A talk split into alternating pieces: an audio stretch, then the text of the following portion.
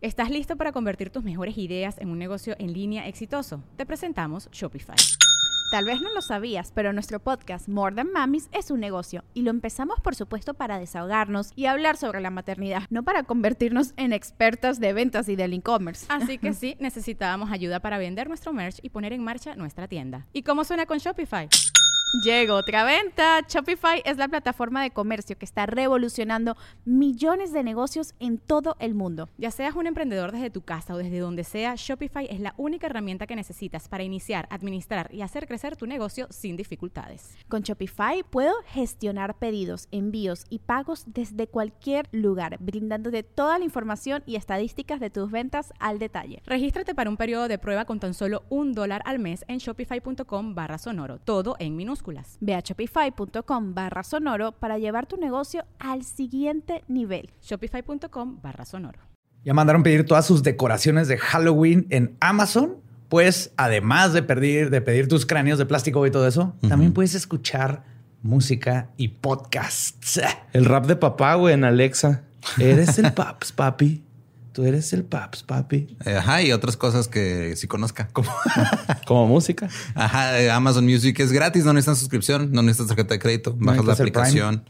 Está, ahí están 10 millones de episodios de podcast diferentes, de los cuales el punto 00129% son episodios de las legendarias. Oh, yes, baby. También pueden escuchar el nuevo álbum de The Killers, que salió hace como cuatro días. Corridos alterados, cumbia satánica y, o espacial, también la cumbia espacial está chida. German Techno Rave. y millones de podcasts. millones. Entonces recuerden, descarguen Amazon Music en cualquier dispositivo y úsenlo ya. Alexa, pon leyendas legendarias.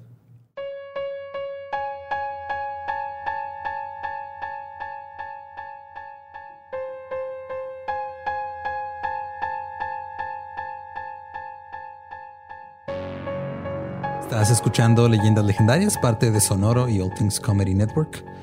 Y mira, este episodio lo han pedido mucho. Sí. Sí. De hecho, estaba programado para hace muchos desde Agosto Asesino, eh, Madres Asesinas, pero no había encontrado su nicho y al fin la tienen en todo su esplendor. Así es. Entonces, ustedes lo pidieron. Si la sufren, es su pedo.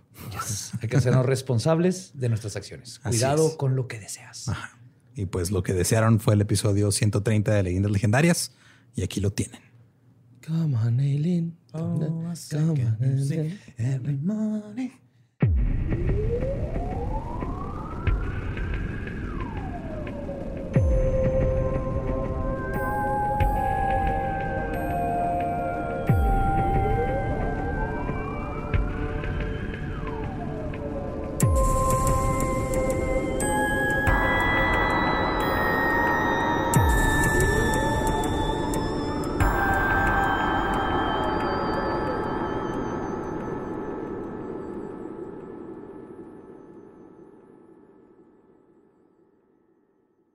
Bienvenidos a Leyendas Legendarias, el podcast en donde cada semana yo, José Antonio Badía, le contaré a Eduardo Espinosa y a Mario Capistrán casos de crimen real, fenómenos paranormales o eventos históricos tan peculiares, notorios y fantásticos que se ganaron el título de Leyendas Legendarias.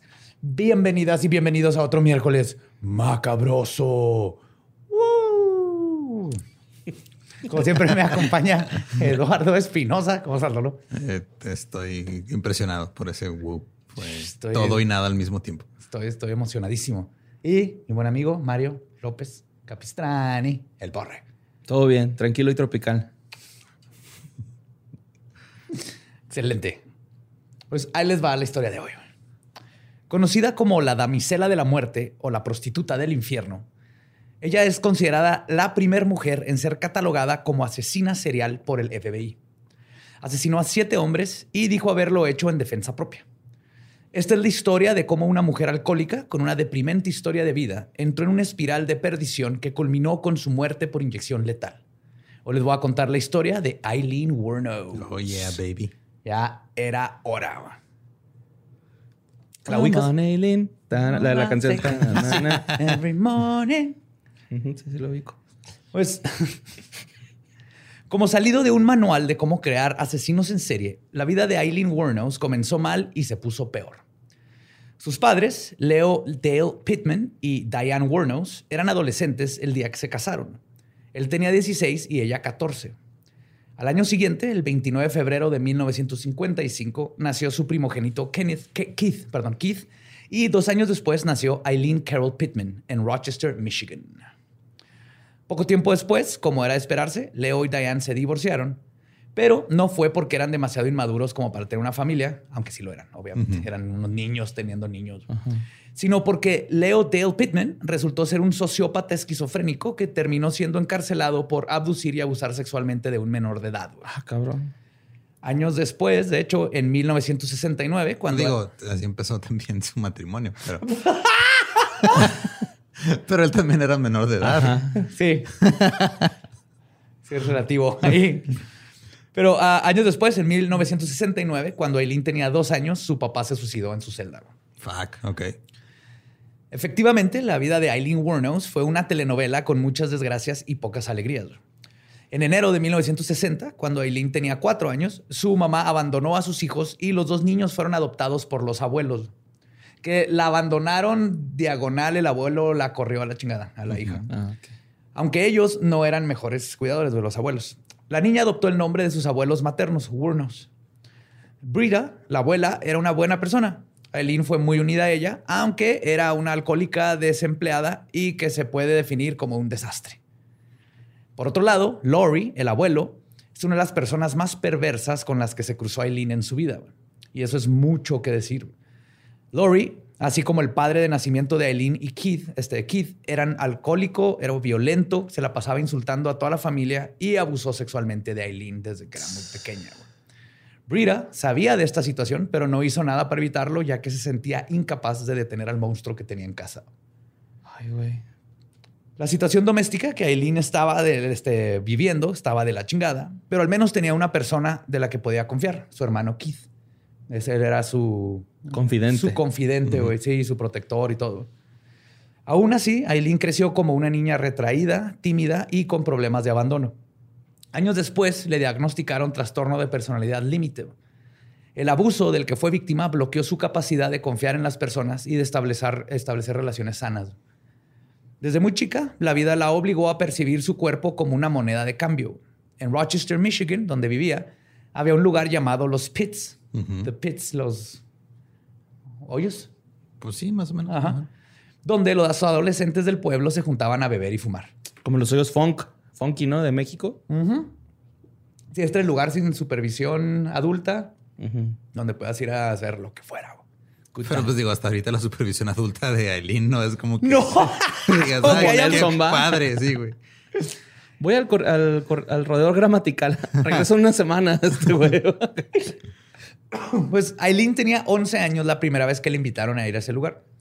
Ella no tenía amigos y era demasiado insegura y probablemente sintió un ápice de emoción por esta muestra de aceptación. Sin embargo, los adolescentes suelen ser unos pedazos de mierda y Aileen estaba a punto de descubrirlo. Después de estar un rato conviviendo con los chicos cool, Aileen le pidió a un vato que le rolara un cigarro. Y él le dijo que sí, pero solo si le daba algo a cambio. Mm. Aileen se fue con él al bosque y unos 20 minutos después regresaron al punto de reunión. Ella se sentía incómoda con lo que acababa de suceder pero después de un rato le ofrecieron más cigarros y cerveza. Fue la primera vez que se sintió aceptada. Y probablemente se aferró a ese sentimiento y entendió una lección de vida que la acompañaría para siempre. Cómo conseguir lo que quería. Y esa es la historia de cómo Aileen se convirtió en trabajadora sexual a los 11 años. Sus días... digo, decir se convirtió en trabajadora sexual a los 11 años es una manera muy, este, mira, hasta el celular dijo no, digo, el, el, portavasos dijo, no, güey, no estoy de acuerdo, me voy. Sí, es una manera como muy, este, demasiado adornada de decir en realidad lo que está pasando. No tuvo opción y es toda esta sociedad que la este, arrinconó a llegar a estos extremos. Era eso, hacerse policía. y una mujer policía en esa época, por favor. O sus días consistían en ir a los pits para repetir las mismas prácticas, ofrecer sexo a cambio de cigarros, comida y drogas. El entorno social en el que creció Eileen fue hostil, obviamente. Pronto se corrió la voz del trabajo que esta niña estaba haciendo. Y como sucede en todo pueblo chico, los adultos la rechazaron y los adolescentes del pueblo la humillaron todos los días en los que ella vivió ahí. No mames. Aileen no sabía lo que era tener una relación sana fuera de su hermano mayor. Pero incluso eso se vio arruinado en el momento en que ella comenzó a tener relaciones sexuales con su hermano Keith. Ay, güey. Y no, sí, o sea, la, la única persona que tenía y también eso se fue para la fregada. No destruye amistades, pero sí hermandades, entonces. Yes. Y no se sabe en qué momento ocurrió el incesto o empezó, pero se sabe que persistió durante muchos años. Y para agregarle desgracias a esta telenovela, cuando Eileen tenía 14 años, su abuelo invitó a un amigo suyo a la casa para abusar sexualmente de Eileen. Debido a la perversidad de Lori y el otro cabrón, Eileen quedó embarazada. Ella buscó un refugio para mujeres víctimas de abuso sexual y dio a luz poco antes de cumplir los 15 años. Su hijo fue un bebé sano y muy bonito que rápidamente fue dado en adopción. En contra de, o sea, no le preguntaron a Eileen. El abuelo dijo a la chingada. Y Eileen nunca volvió a hablar de lo ocurrido hasta mucho- muchos años después, cuando ya se hizo infame. Después de este traumático evento, su abuela falleció y luego el abuelo la corrió de la casa. Y para agregar insulto a la herida, no se sabe con exactitud si el abuelo, el amigo o el hermano son el papá. Del morrito. Ajá. Ni Aileen sabe la verdad. Entre el, está teniendo sexo hoy en la casa, eh, no saben quién es. Y a pesar de todas sus desgracias, El Aileen, atolito. Aileen- Atole sureño, ¿no? Atolini. Ah, no es cierto. a pesar de todas sus desgracias, Aileen siempre persiguió la idea de tener una vida normal. Cuando la corrieron, se fue a vivir al bosque y se prostituía para ganar dinero. Lo- que no suena muy normal, ¿verdad? No, pero, era, su- o sea, era lo único Ajá. que podía hacer. Pero ella seguía con ganas de superarse, güey. Lo que quedaba dentro de sus posibilidades era terminar la escuela secundaria, pero ni siquiera pudo. Entonces ella de todas maneras viviendo en el bosque y prostituyéndose y seguía yendo a la escuela. Sin embargo, antes de dejar la escuela, hizo su primera amiga, una chica buen pedo llamada Dawn, que iba a ser su amiga de- por el resto de la vida. Ya llegaremos a eso. Pero este evento provocó que Eileen recuperara un poco de confianza. Si le caía bien a ella, tal vez podría caerle bien a otras personas y se sintió que se redimió. Con este deseo en mente, Eileen se gastó todo el dinero que había ahorrado para organizar una peda en su casa.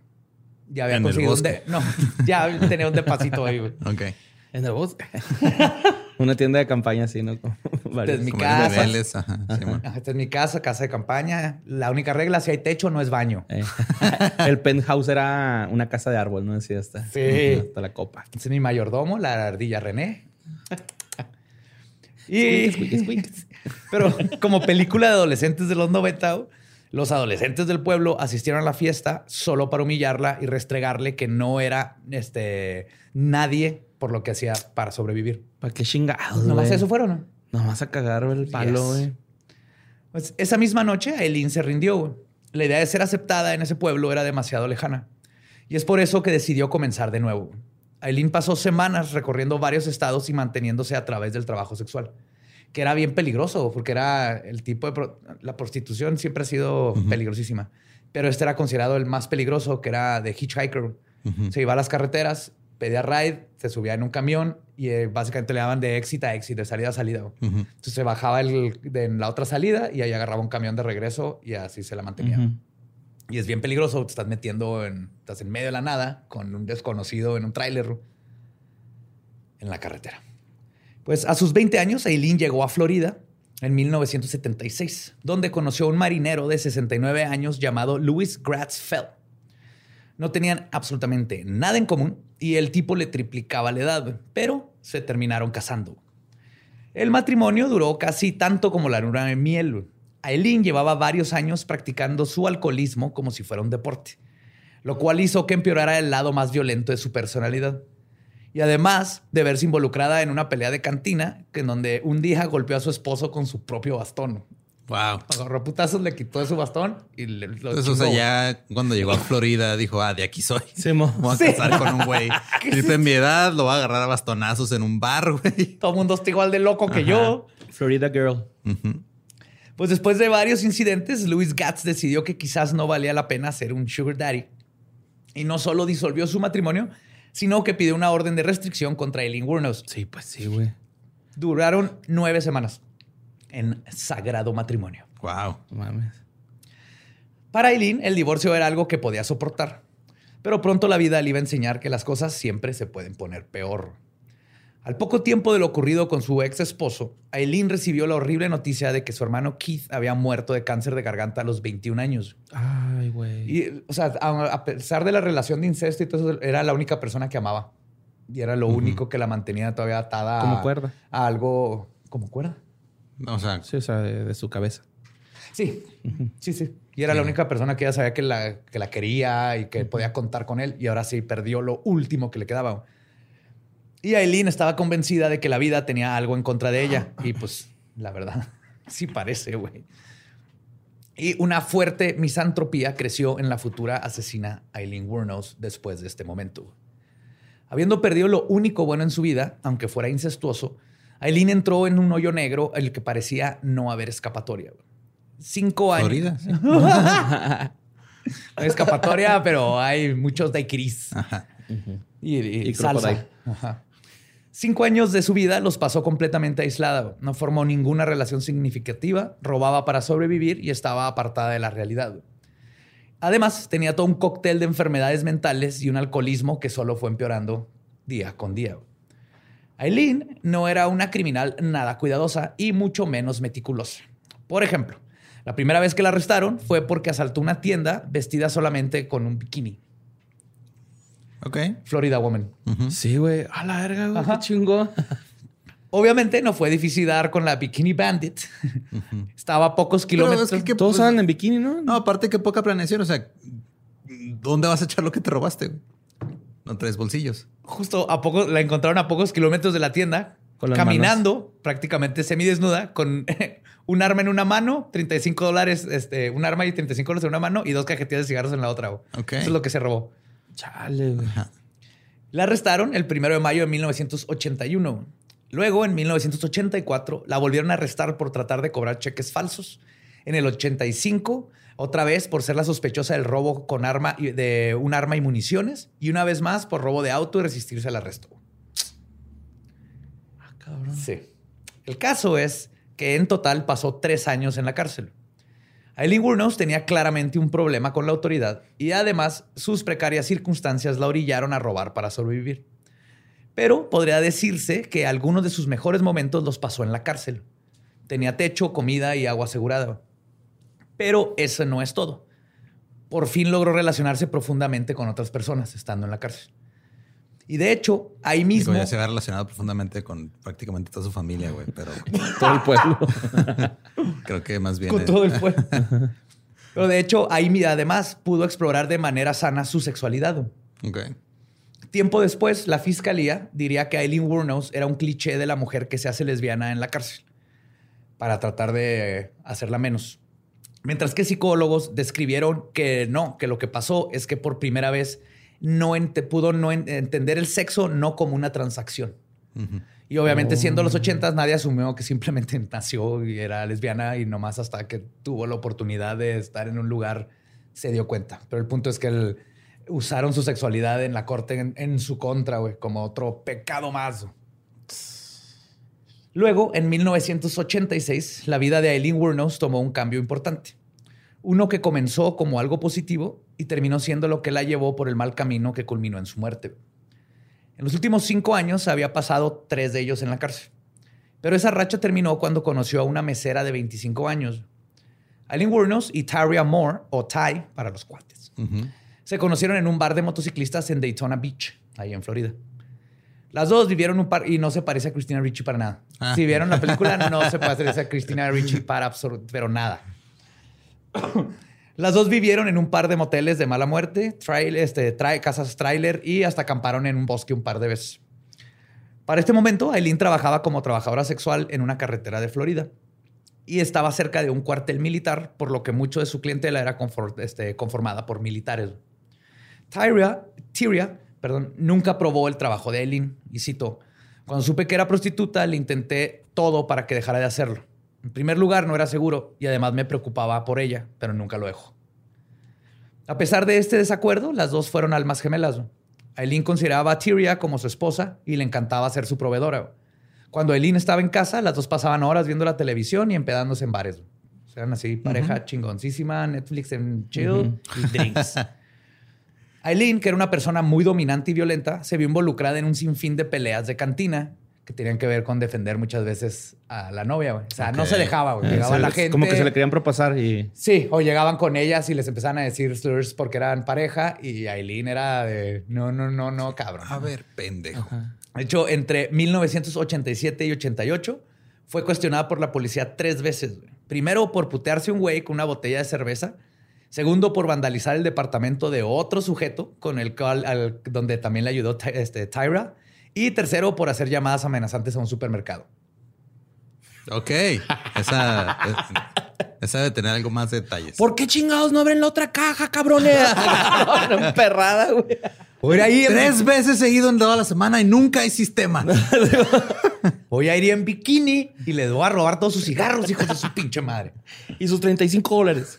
¡Ay, no! ¡Tráeme mi bikini! ¡El rojo! Y los flip-flops azules, los que son buenos para correr.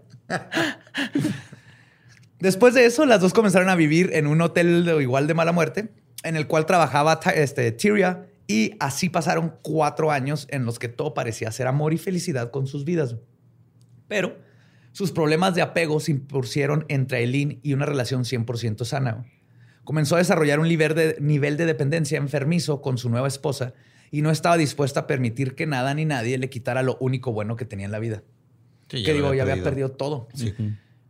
Todo se fue más a la chingada el 30 de noviembre de 1989. Aileen tenía unos 32 años, pero se veía mucho más avejentada. Todos los vicios a los que le pegó por años habían empeorado su aspecto físico, lo que provocó que su clientela bajara sustancialmente. Y ella lo dice en las entrevistas, dice que fue un gran problema. Dice que el, peor enemigo de una prostituta es el tiempo, mm. la edad. Ajá. Esto aunado al hecho de que la mayor parte de sus clientes además se habían ido a la guerra del Golfo. Ah, sí es cierto, pues eran militares. Ajá. La falta de dinero provocó un fuerte conflicto entre Eileen y Tyria. Estaban a punto de perder su cuarto de hotel porque Eileen no había ganado suficiente dinero. Después de un altercado violento, Tyria sacó a su esposa de la recámara y le dijo que no podía regresar hasta que llegara con su parte del dinero. Eileen se enfrentó aquella noche a su peor miedo, ¿qué sería de ella sin el amor de su vida? Entonces es donde empezó a pensar que tenía que hacer lo que fuera para regresar con su parte de la renta. Aline salió a trabajar a la carretera como lo había hecho un sinfín de veces. Esta vez un carro se detuvo y ella se subió. El auto era de Richard Mallory, de 51 años, y Eileen Wuornos no tenía idea que su nuevo cliente era un pervertido y violador serial. Mallory era dueño de un negocio de reparación de electrónicos en Clearwater, Florida. es que qué pedo, güey. O sea, la gente diciendo, no, hay que, es que ya ahora este, los tiempos son muy violentos y la gente está muy loca, güey. Siempre ha estado Siempre Ha estado Siempre ha estado en la fregada, sí, exactamente. Hasta más. Pues este vato se le conocía por hacer escapadas de vez en cuando, en las que se iba a empedar y contratar trabajadoras sexuales durante días. O sea, el vato sacaba así un chingo de dinero y luego se desaparecía por días. Se desmotelaba. Ajá. Florida Weekend. Sí. Era un sujeto considerado extraño, además, y paranoico. En tres años había cambiado la chapa de su casa ocho veces. Y acostumbraba a cerrar su negocio abruptamente y sin avisar. Por lo que a todo mundo le dio igual cuando desapareció en diciembre del 89. Sí, ah, este güey anda otra vez haciendo sus cosas, güey. Sí, ya está huyendo de los hombres de negro. Yo nunca voy a hacer eso, nomás para les voy a avisar, por si no desaparezco. No. te vas a ir a gastar todo el dinero con prostitutas? A Florida no. Ese 30 de noviembre, Mallory y Eileen se empedaron con vodka. El hombre de mediana edad no parecía ser un monstruo a simple vista, pero después de unos tragos mostró sus verdaderas plumas. Después de decirle a Eileen que era sádico, procedió a golpearla y a maniatarla con fuerza. Mallory le dijo que tenía que hacer lo que él quería porque si no la iba a matar. Cuando Mallory paró de abusar sexualmente de ella, salió del coche para abrir su cajuela. No sé qué iba a sacar. Sí, sí. Aileen sabía que tenía que hacer algo para salir viva de esa situación. Como pudo, logró zafarse de sus ataduras y sacó una pistola que siempre guardaba en su bolsa. En cuanto Mallory se dio cuenta, regresó al asiento para quitársela, pero no lo logró. Güey. Aileen Wuornos le disparó en el pecho, cometiendo su primer asesinato. Bueno, en la movie sale que es como un pinche martillo, un mango de martillo, ¿no? Así como que No me acuerdo. Que lo que va a Sí, la sacar de tiene, la- la... tiene así amordazada, güey, en el asiento y luego parece que es un pinche mango de martillo y creo que hasta en la movie como que sí se lo logra acá. Y un juego de Monopoly. no sé. Vamos a jugar Monopoly. Oh, no. Pues la adrenalina que sintió Sí, Burnos. que- o sea, que me, que me amarres y me golpees es una cosa, pero jugar Monopoly. ¡Nunca! Nos vamos a pelear, ¿Qué cabrón. clase de mujer crees que soy? La adrenalina que sintió Burnos fue impresionante. El asesinato fue cometido en defensa propia, pero venía con un extra bonus, ya que la cartera de Mallory estaba llena de billetes por los vendors este que se aventaba de días. Pero matar y robar a un hombre es fácil en comparación con deshacerse de su cuerpo. O sea, Aileen no había planeado ni matar, ni mucho menos cómo deshacerse de un cuerpo. Así que lo único que se le ocurrió fue llevarlo a un basurero, lo envolvió en un tapete viejo y lo aventó adentro de estos contenedores. Después de tirar el cuerpo de su agresor por Es un ahí. entierro en Florida, güey. Eso también está con los cocodrilos. Ajá. En un campo de golf, de minigolf. Ese- pero ese sí tienes dinero. Ese nada más es cuando estás en los pantanos. Sí. Ajá, sí. Este, después de llevarse las de tirar a su agresor, se llevó su carro y todas sus pertenencias. Pero esta vez, este primer asesinato despertó algo que Aileen nunca en su vida había sentido: empoderamiento. Por primera vez había tomado el control de su vida, que hasta este punto había sido uno de abuso y humillación por parte de los hombres, que es lo único que había conocido. Esa noche, al llegar a su casa, Aileen mostró el dinero que había ganado y la pareja se reconcilió. Tyria contó los sucesos después, y cito, estábamos sentadas en el piso viendo televisión. Ella solo me dijo, tengo algo que contarte. Le pregunté qué cosa y me dijo que había matado a un hombre ese día. Aileen le contó todos los detalles mientras Tyria la veía con los ojos abiertos como platos. Después de eso, Tyria dijo que no quería saber nada más y esperaba que no volviera a ocurrir. Entonces, básicamente, que no vuelva a pasar, mijo. Ajá. Vámonos a McDonald's. Pues es que sí fue en defensa propia, ¿no? Sí, totalmente. Pues pero, sí. pero aún así tendrías que ir a la policía. güey. Ajá, Sí, sí, sí, sí. Ajá. Pero Entonces, también es el pedo desde que va la policía, güey, y dice, oye, no, pues que soy trabajadora sexual Ajá. y un güey Ah, no, me tú te chingar y, ajá, y lo maté. O sea, iba a terminar la cárcel de todos de modos. todos modos. Sí, sí. Ajá, porque estaba haciendo, hizo algo ilegal mientras, o sea, hizo, hizo algo legal mientras hacía algo ilegal, güey. Bueno, pero la Tyra, yo creo, Tira sí haber dicho, nah, pues no hay pedo, güey, pues te estabas defendiendo, ¿no? Sí. Sí, y lo Sí, sí, McDonald's. Por eso no le, no le habló a la policía. Este, pero, y de hecho, sin embargo, no le molestó quedarse con el dinero y las pertenencias de Mallory. Inteligentemente, solo no se quedaron con el auto, el cual lo abandonaron en un bosque. Pero a pesar de decidir no manejar dentro de un pedazo de evidencia, Aileen, perdón, Aileen fue desde el principio una asesina torpe e impulsiva. Su poca atención a los detalles fue lo que terminó cavando su tumba. Probablemente el más tonto de sus errores fue que empeñó la cámara fotográfica que estaba en el auto de Richard Mallory. El dependiente de la casa de empeño le pidió sacarle una huella dactilar, lo cual era un procedimiento normal, ya que pues, muchas veces llegan a vender cosas robadas. Aileen dejó que tomaran el registro público de sus huellas, lo cual le costaría más adelante. Sin embargo, es probable que Aileen no hubiera pasado, pensado perdón, en la espiral de descontrol que comenzaría con ese primer asesinato. Pues es que estaba acostumbrada a estar sobreviviendo día con día, güey. O sea, no, no, no, no es como que haya tenido este, ni siquiera eh, tiempo o u oportunidad de planear las cosas, güey. Toda su vida ha sido un, un des- o sea, un este escapar de una circunstancia culera tras otra, güey. Entonces está cabrón. De repente, ah, voy a matar a un güey ahorita de la nada, deja, me deshago de su cuerpo, deja, cuido, este, borro mi rastro y todo. Y luego pago mis impuestos porque ya es abril. Claro. Ajá. Sí, no, en lo absoluto. De hecho, también no es como que planeaba matar de nuevo. Sí, es el. Sí, pues esto se le- se le fue una sucedió situación de las manos, ¿no? Ajá. totalmente y va- vamos a hacerlo mejor. Optimista. Ajá. Ajá, Vaso medio lleno de sangre y dinero gratis, pero está lleno. Pues más adelante, un policía encontró el Cadillac abandonado de Richard Mallory. Adentro habían condones, una botella vacía de vodka y la cartera. El Que todo pero ya vacía. es la despensa básica de Florida, güey. O sea, es que por eso nadie veía nada raro en estos casos, güey. De hecho, el policía reportó el auto, pero nada indicaba hasta ese momento que el dueño había sido asesinado. O sea, para nada, se- entonces les hizo raro. Es nomás, ah, mira, un güey bien pedote dejó aquí su carro. Hay que multarlo. De seguro es lo que estaban pensando.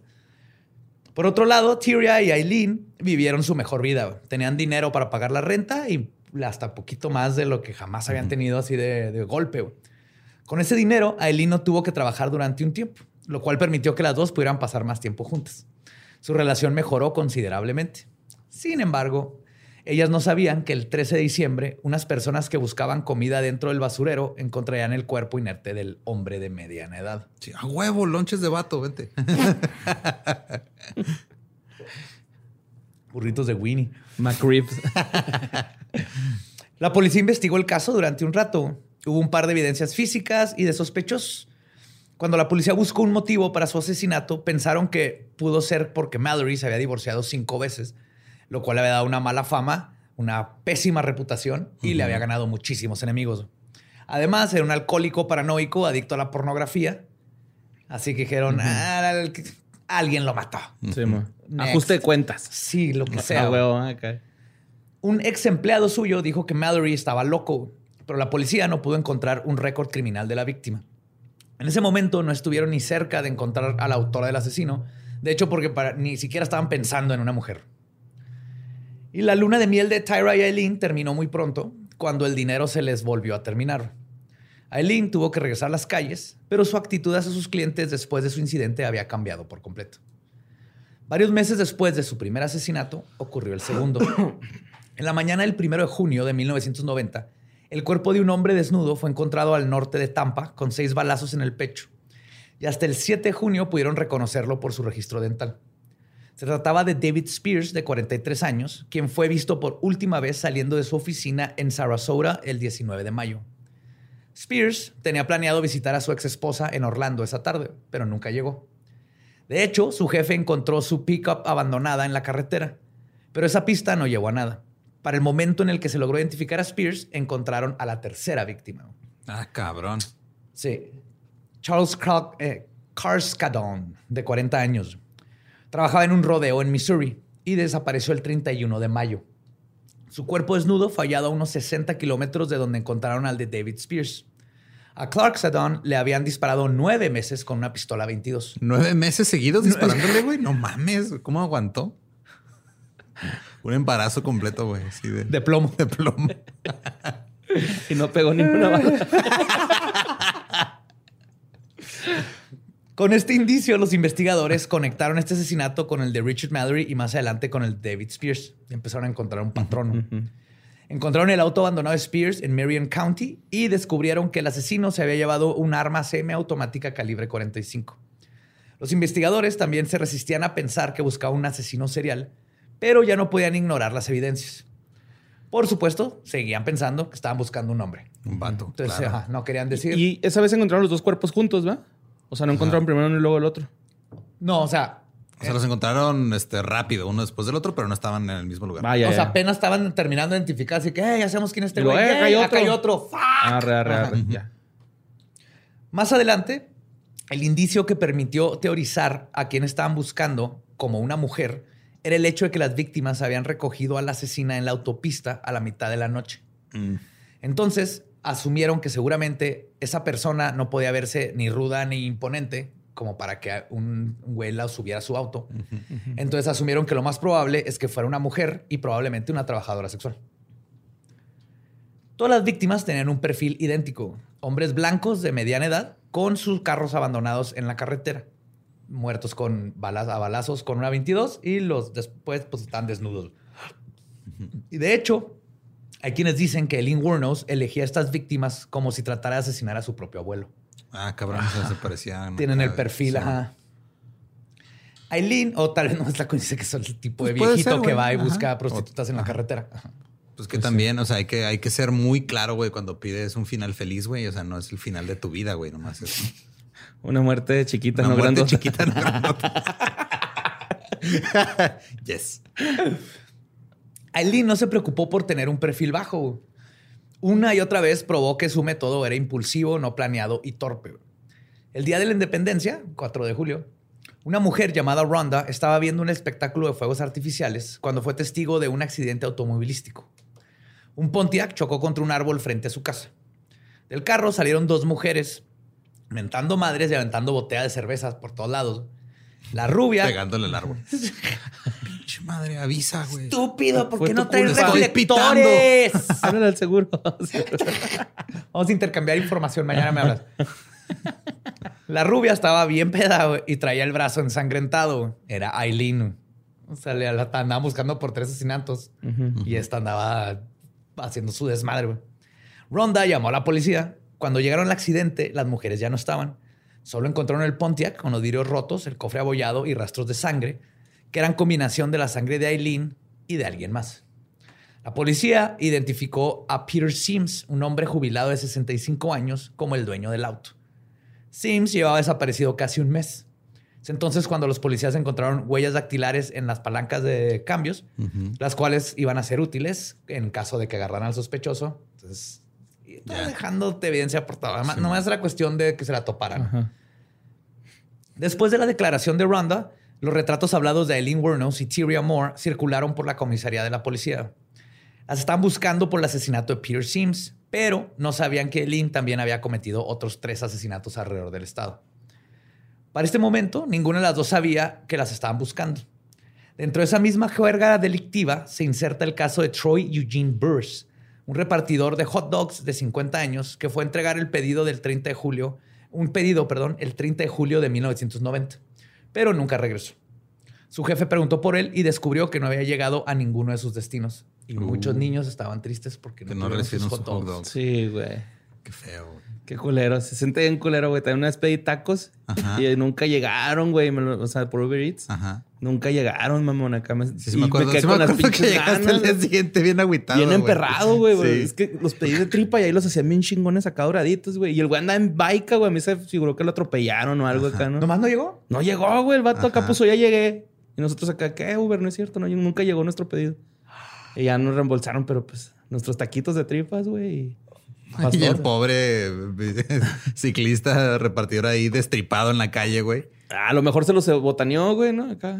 Yo quiero pensar que botaneo. y Yo está- también. está Como que lo atropellaron y luego, ah, güey, qué rico un taquito de consuelo, ¿no?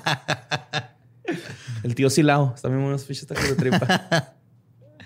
Pues su, des- su desaparición había ser- sido reportada a las 2 de la mañana y el vehículo fue encontrado dos horas después, o sea, a las 4 cuando estas dos chocaron. Ok. Su cuerpo, esta vez con ropa, fue encontrado el 4 de agosto por una familia que estaba disfrutando de un picnic en el Parque Nacional de Ocalago. Le habían disparado dos veces en el pecho y en la espalda con una pistola calibre 22, pero no se conectó su asesinato con el de las otras víctimas de tiempo después. O sea, pero este güey, ahí nomás de repente, también qué culero, güey. O sea, estás ahí en un picnic y te encuentras al repartidor de hot dogs y dices, no mames, con razón no cené anoche. Con tu sándwich todo feo, así de pura O sea, mayonesa de y se te mortadela. el paladar, ¿va? No, mijo, es que los hot dogs. Ah, mira, ahí está el güey. Revísalo a ver si no los trae. Mamá, ¿por qué está manchado de catsup el repartidor? Lo raro es que esté manchado de mostaza, hijo. ¿no? Poco tiempo después ocurrió el asesinato de Charles Dick Humphreys, un policía retirado de Alabama que trabajaba en un departamento de salud y rehabilitación para niños que fueron víctimas de abuso. Sí. Lo encontraron el 12 de septiembre, la mañana siguiente de su desaparición. Le habían disparado siete veces en la cabeza y el torso con un arma 22. En los últimos años de 1990, Tyria y Eileen tuvieron una de sus peores peleas, por lo que Eileen salió de su casa nuevamente. Entre la codependencia, los malos hábitos que ambas se alimentaban mutuamente y el hecho de que Eileen llevaba dinero y cosas de origen dudoso provocaron que la relación no fuera sostenible. Porque obviamente ella le decía, no, no, o sea, no siempre le confesaba los asesinatos Ujú. porque Tyria pues la quería, pero no estaba chido, lo que no está de acuerdo. Pues no. Fue después de esta pelea cuando Eileen asesinó a su séptima y última víctima. Se trataba de Walter Gino Antonio, un camionero de Merritt Island. Lo encontraron desnudo, excepto por sus calcetines, al noreste de Cross City. Qué vergüenza, güey. Qué vergüenza morirte así, güey, neta. por eso tienes que tener buenos calcetines. Sí, no, quitártelos, cabrón, no mames, güey. Eso fue culpa de Eileen. ¿no? Esa, esa fue la, la venganza. No fue matarlo. No puede dejarlo con los Fue calcetines. dejarlo nomás con los calcetines al culero. Para este momento, los periodistas notaron un claro patrón en todos los asesinatos y fueron ellos los que presionaron a la policía para hacer públicos los retratos hablados de las sospechosas. O sea, para este momento nadie sabía que estaba sucediendo esto, que ya tenían dos sospechosos posibles, nada más entre ellos se hablaban medio a veces. Y no fue hasta que la prensa empezó a, a, conectar los puntos que la policía dijo, ay, ok, tal vez son estas dos mujeres. ¿Qué? La policía de Florida no haciendo bien su trabajo. Y a lo largo de tres semanas, algunos denunciantes anónimos identificaron a las dos como Tyria Moore y Lee Blahovec. La policía rastreó sus traslados mediante recibos de moteles y así descubrieron que esta tal Lee también se hacía llamar Lori Grody y Cami Marsh Green. Lori Grody también.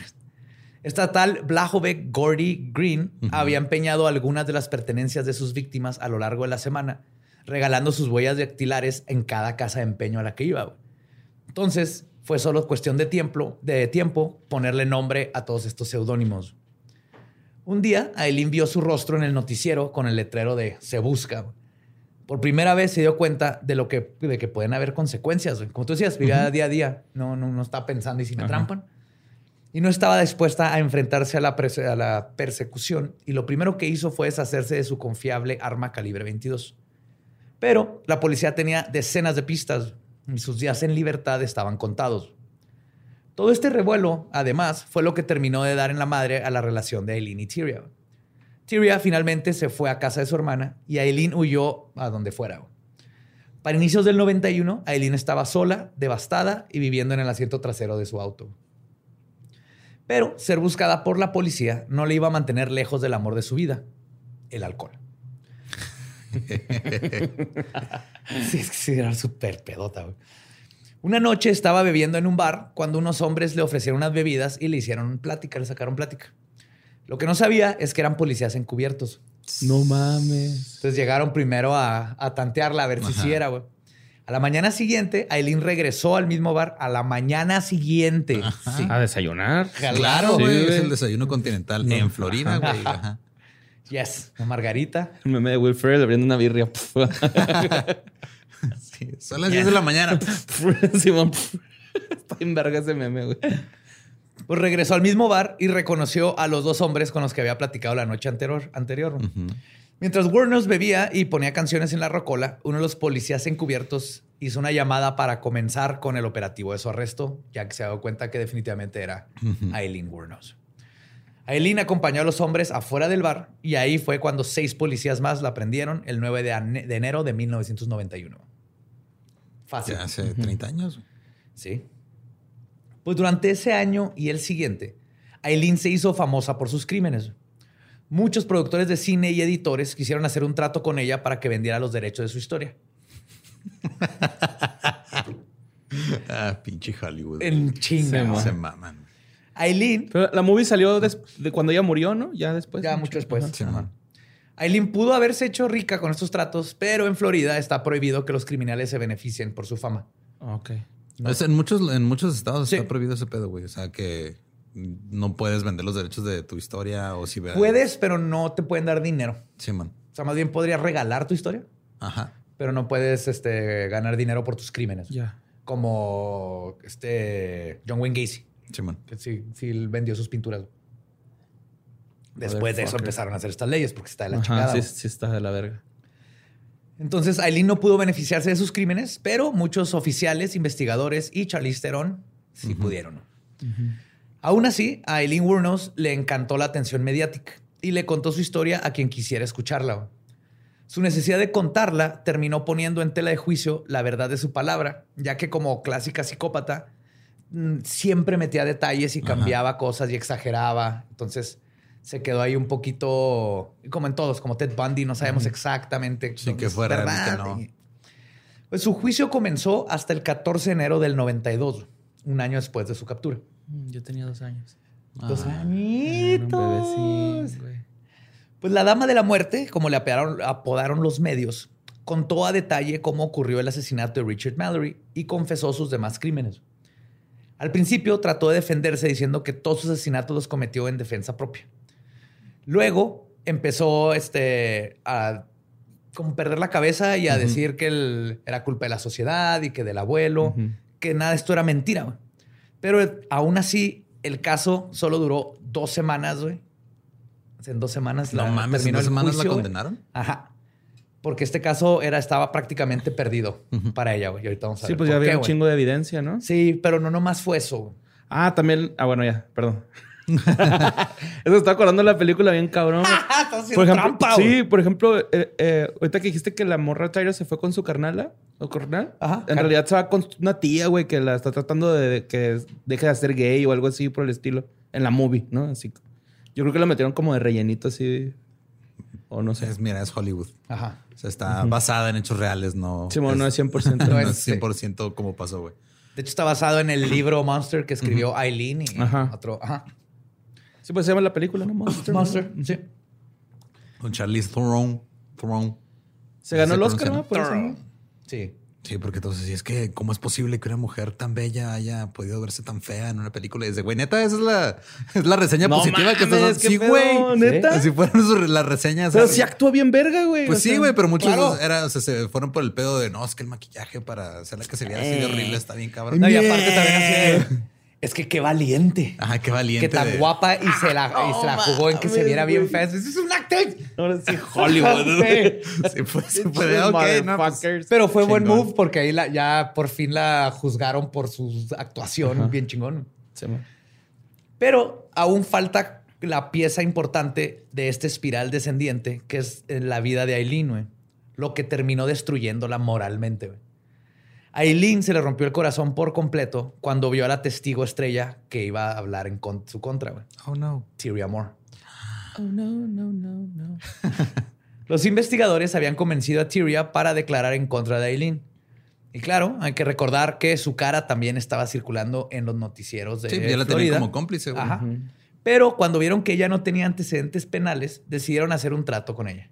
Completa inmunidad a cambio de que contara todo acerca de lo que hizo con Eileen. Fuck. Y por supuesto, dejó el amor y aceptó el trato.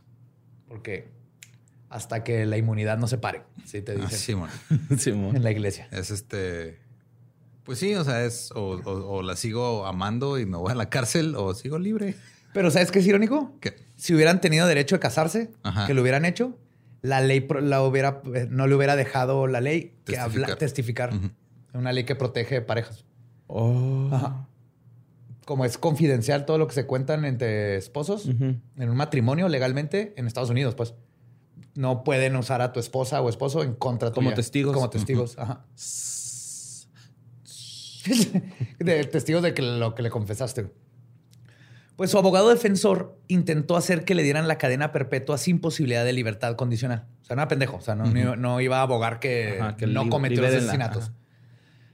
El abogado este, estaba abogando las circunstancias atenuantes que eran la vida tan horrible que vivió Eileen desde niña. Y dentro de los estudios que se le hicieron por psicólogos forenses, la catalogaron como infantil, primitiva, pero con un street smart, o sea, que tenía barrio. Ajá. Eh, uncanny, decían, uncanny street smart. O sea, tenía así barrio. Un chingo de barrio. Chingón. esta morra te roba cigarros en flip-flops. Y además era muy buen artista, güey. Órale, qué chido. Además, se le diagnosticó que en algún punto tuvo un golpe traumático en la cabeza, güey. Lo que, ajá, ella no, tal vez ni se acuerda, pero el le hicieron estudios. Yes. Dicen ellos que es lo que probablemente le hizo sufrir de una personalidad agresiva, porque de repente tronaba. Ahora bien, ¿era Eileen inocente? Por supuesto que no. Nope. ¿Todos sus asesinatos fueron en defensa personal? Es debatible. ¿Se merecía un juicio justo? Definitivamente, pero no fue así. Siendo una mujer prostituta y pobre, su juicio fue totalmente... otro Mactrío. Con la pobreza agrandada, por favor. Ay, no. McFlurry de enfermedades venéreas también, por favor. Sí, los puntitos negros como de Laura. Tú empezaste, güey. La, parte cremosita, güey. La azúcar glasa. ¿qué cosa? Con chispitas de chancros. De chancrolate. Perdón, chancrito. Para que no se vea tan feo.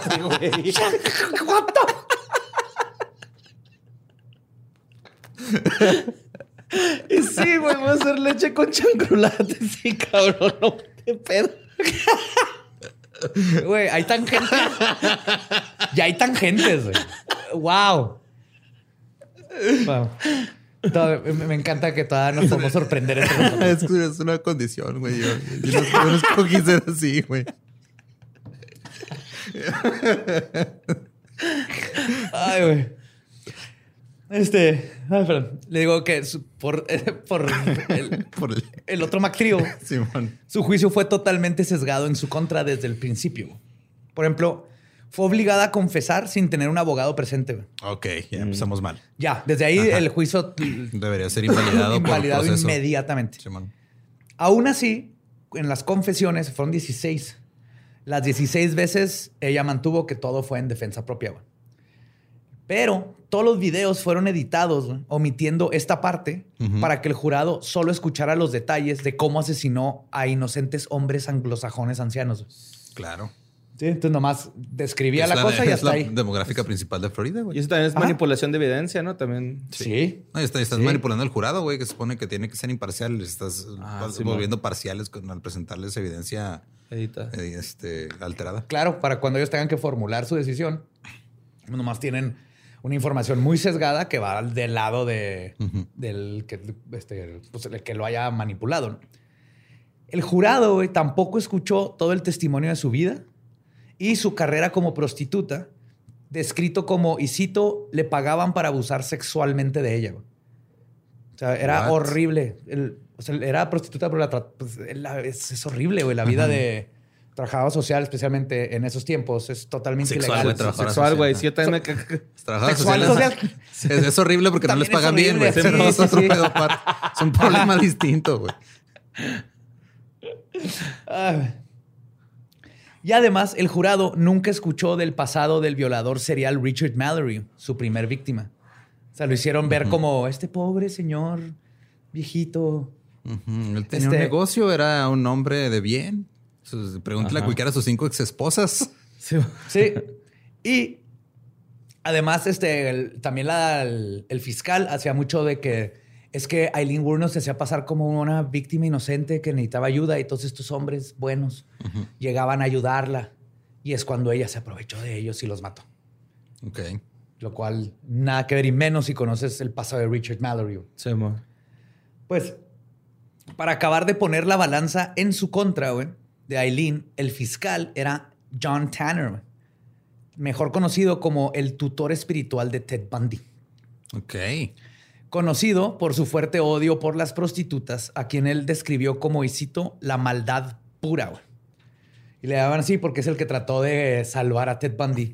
Porque dentro de su cabeza no se le hacía tan mal lo que hizo Ted Bundy. Porque para él es, Era estaba matando prostitutas. Entonces no se merece que lo maten. Ajá. Era como un Robin Hood, ¿no? De, Sí. de la pulcritud social, güey. sí, güey. Qué pedo, güey. Y luego, para acabarla de chingar, güey, este pendejo, güey, John Tanner, era amigo de pistos del juez. Y describía a Warnos como, y cito, la machorra prostituta que odia a los hombres. Por su parte, Aileen mantenía que si, y cito, hubiera cometido los crímenes más atroces de la historia, porque así le decían. Dice ella, entonces, ¿por qué no les disparé entre los ojos? ¿Por qué no les corté el pene y se los metí en la boca? Solo les disparé y me deshice de ellos. Pero lo dijo así o lo dijo así como que, ¿por qué no le corté el pene? chingada madre? Hubiera estado graciosísimo, güey. No, lo dijo Sí, ¿Cómo murió? Murió tragando verga.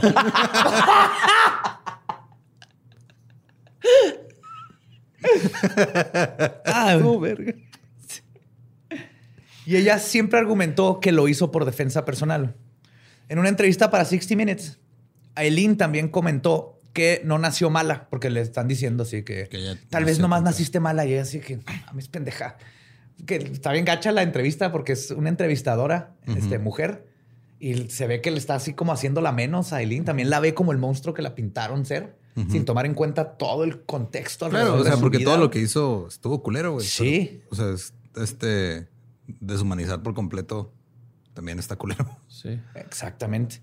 Pero entonces le dice que si nació mala y Aileen dice no, que no nació mala güey, y que no era una asesina en serie, ya que, y cito, no mataba todos los días. Fueron 12 meses y solo maté a 7. Fueron un chingo de hombres por los que pasé antes de que llegara un pendejo. Y es cuando tuve que usar protección, refiriéndose a su pistola. Como si fuera un condón contra el SIDA, güey. Sí, me acuerdo de eso. Me encanta esa descripción, güey. Esta bola de pendejo. Y, sí, o sea, no, pudo haber matado a un chorreno y no la estoy justificando, obviamente.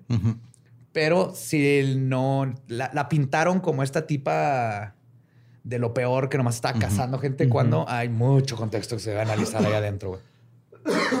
Pero así fue como el abogado defensor versus el club de hombres defendiendo a otros hombres contra una mujer iracunda, porque eso es en lo que se convirtió el caso entre el juez y el, y el fiscal. Era de esta tipa asco, se aprovechó de todos estos hombres. Y les digo que aquí es donde sacaron mucho su sexualidad para todavía agregarle así, aparte, era lesbiana. ¿O no? Extra mal. Y se perdió el caso y el 27 de enero Eileen Wuornos fue declarada culpable por todos sus crímenes y cinco días después fue sentenciada a la pena de muerte. La culpable, que ya estaba bastante desquiciada para este momento, dijo que odiaba a la humanidad y que sin pedos volvería a matar.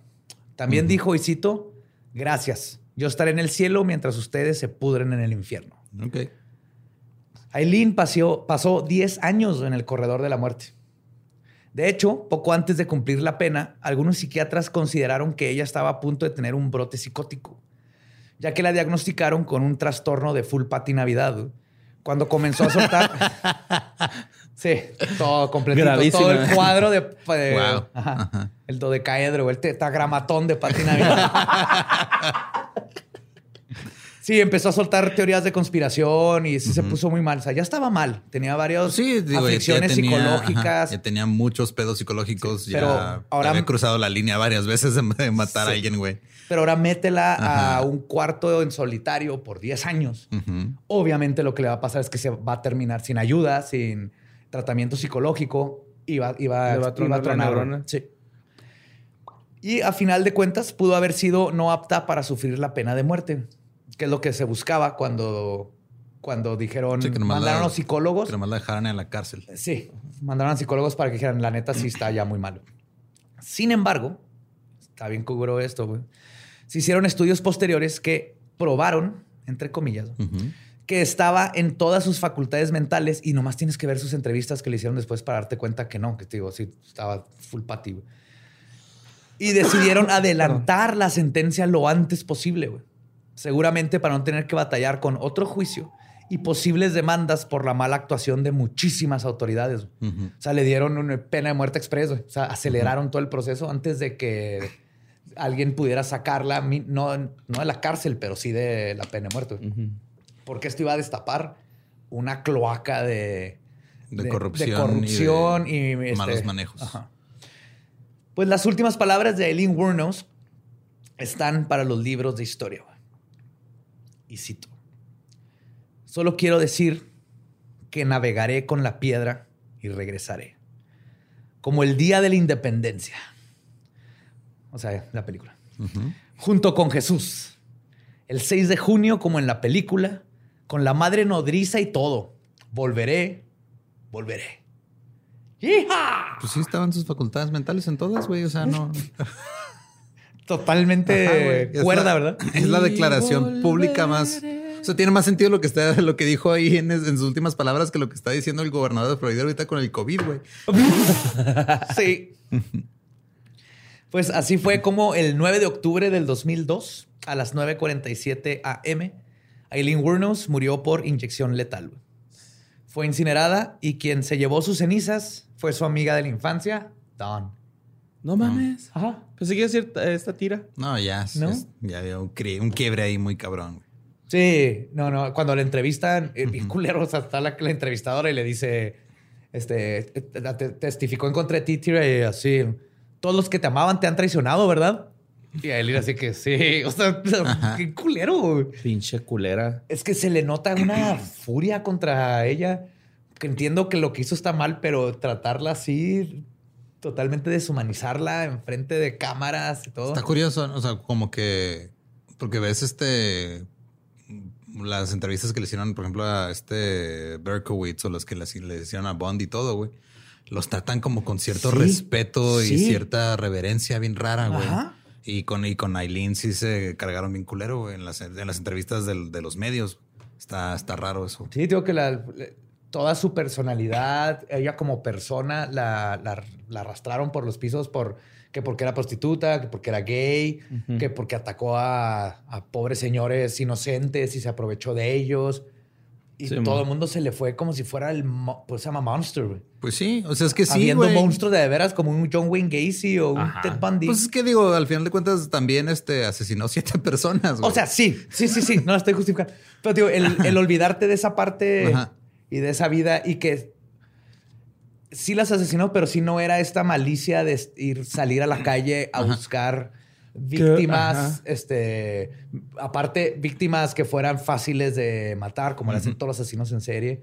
Y Sí, el pe- el- siento que vas por el pedo de, por ejemplo, el pinche Ed Kemper, güey, que se chingó el cráneo de su jefa, güey. Eso está más pinche loco que por defensa propia, por mucho, güey. Y no le Ah, dieron sí. más que cadena perpetua, güey. Ajá. Es que, güey. Pinche balanza ahí está bien descontrolada, ¿no? sí, se, se nota mucho la, la actitud Ajá. de, vamos, ah, mira, él, sí, pues ya lo arrestaron, pero qué interesante, vamos a platicar con él. Ajá. Y a Eileen siempre a juzgarla, juzgarla, juzgarla, juzgarla. Pinches perros. Pues es la historia de Eileen Wuornos, Ujú. que obviamente no es la primera asesina en serie, este, pero sí es la primera que el FBI La encontró. Y catalogó y, así. catalogó.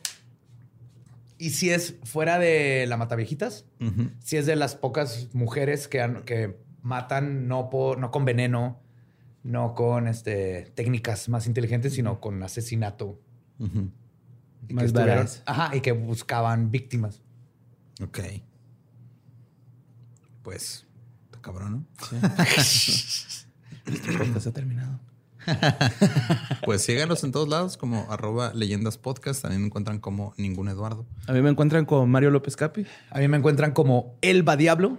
Nuestro podcast ha terminado. Podemos irnos a pistear. Esto ha sido Palabra de Belzebub.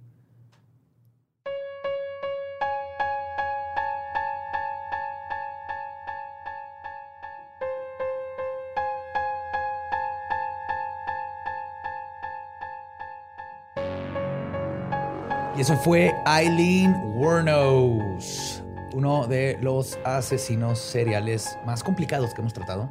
Es que sí está muy culera la historia. O sea, Sí. Sí, Fue orillada. Ah. sí, pero al mismo tiempo es que es difícil porque pasa como con Jeffrey Dahmer. Sientes cierta empatía por lo que pasó, pero no debes de que. Pero no justificas No justifica pasado, las acciones sí. de. Exactamente. o sea, yo también he tenido malos días, pero no he matado a nadie, güey. Mm. Hasta ahora. De hecho, eh, curiosamente, la mayoría de las personas tienen malos días y no terminan matando a alguien. La mayoría, Ajá. Simón. Y pues, este, digo, si quieren escuchar más contenido del que hacemos aquí en Producciones y Contexto, el lunes está el Dolop. Si quieren escuchar Ahí historias, ahí está, el mira, Dolop. aquí tengo para la gente que está viendo esto en YouTube. El dólar. También pueden tener un, un tarro con nuestros torsos desnudos. Sí, desnudísimos. Lo tomaron nosotros. Es como el flashlight usted. que, le- que sacan el molde. Así nos sacaron el molde. Cuando nos metieron agua fría primero para que nos encogiéramos claro. poquillo y luego nos sacaron el molde. Sí, de hecho, no, de hecho, a mí no, o sea, mi torso es de poquito. dos centímetros de alto, güey. Así es mi torso, güey. Pero este, escuchen el Dolop todos los lunes. Este, este lunes estuvo cabrón, el hipnoculto de Texas. Sí, aguas, aguas, no tomen metanfetaminas por dos años seguidos porque luego te hipnotizan y pasan, pasan, pasan cosas criminales. ¿Sabrías de qué estamos hablando, Borre? Si escucharas el Dolop. Si tú escucharas que fue de ellos, yo escucharía el Dolop. Uh. Tuche. Sí, pero si les, si les encantan este tipo de historias eh, raras, extraordinarias, y la verdad que el- echan luz a muchas cosas que ahora nomás las hacemos por hacer y muchos otros datos, el Dolop es para ti. Así es. Y pues nos escuchamos la próxima semana con pues, otro caso ahí de cosas. Eso usted, como yo no sé qué va a pasar la semana que entra, yo nomás digo bye. Yo sí sé qué va a pasar y va a estar bien chingón. ¿Estás listo para convertir tus mejores ideas en un negocio en línea exitoso? Te presentamos Shopify. Tal vez no lo sabías, pero nuestro podcast More Than Mamis es un negocio y lo empezamos por supuesto para desahogarnos y hablar sobre la maternidad, no para convertirnos en expertas de ventas y del e-commerce. Así que sí, necesitábamos ayuda para vender nuestro merch y poner en marcha nuestra tienda. ¿Y cómo suena con Shopify? Llegó otra venta. Shopify es la plataforma de comercio que está revolucionando millones de negocios en todo el mundo. Ya seas un emprendedor desde tu casa o desde donde sea, Shopify es la única herramienta que necesitas para iniciar, administrar y hacer crecer tu negocio sin dificultades. Con Shopify puedo gestionar pedidos, envíos y pagos desde cualquier lugar, brindándote toda la información y estadísticas de tus ventas al detalle. Regístrate para un periodo de prueba con tan solo un dólar al mes en shopify.com barra sonoro, todo en minúsculas. Ve a shopify.com barra sonoro para llevar tu negocio al siguiente nivel. Shopify.com barra sonoro.